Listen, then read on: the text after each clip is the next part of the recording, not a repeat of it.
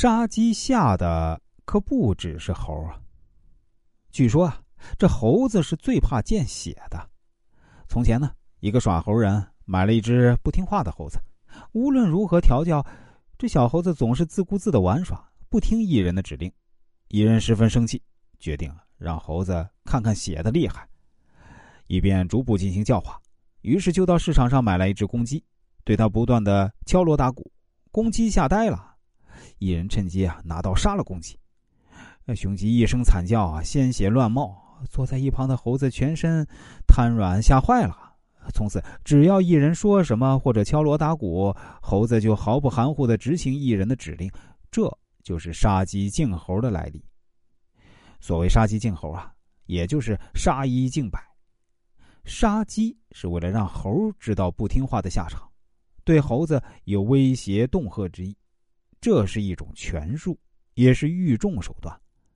就管理手法来说呢，在意见纷纭、工作受到许多阻挠、违反公司文明规章制度的时候呢，为了使思想一致、制度能够落实执行，非以严厉手段对付不可。这时不得不以杀鸡儆猴的手段进行管理，起到惩罚一个。教育一大片的作用，杀鸡儆猴的管理手段在关键的时候啊非常有必要。虽然在很多时候并不一定非得使用杀鸡儆猴的手段才能解决问题，但是一旦使用，一般都会起到立竿见影的效果。Baby 能力出众，市场开拓眼光独到，深得老总的信任，所以被提拔为公司市场部总监。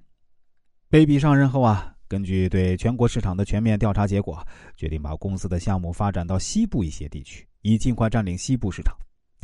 决定出炉后呢，大家一致认为市场部的一位高级经理是最适合担任西部市场开发任务的最佳人选。他不但有着丰富的业务经验，而且有着成功开发项目的经验。所以啊，一致研究决定让这个经理负责带领一部分人去西部开拓项目。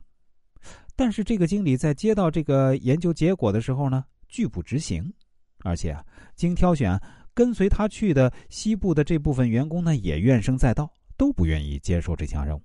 他们的理由啊，跟高级经理如出一辙，都是因为自己是南方人，不适应西部地区的生活，而且那儿离家太远，不方便照顾家里人。高级经理之所以敢于明确拒绝公司安排的任务。是因为他知道自己曾经给企业立下过汗马功劳，而且他将自己的这些功劳作为资本，曾经的成绩呢，就是他现在拒绝的砝码。而手下这部分人之所以敢拒绝呢，是因为他们觉得，那既然高级经理作为负责人都不想去，我们更不想去啊。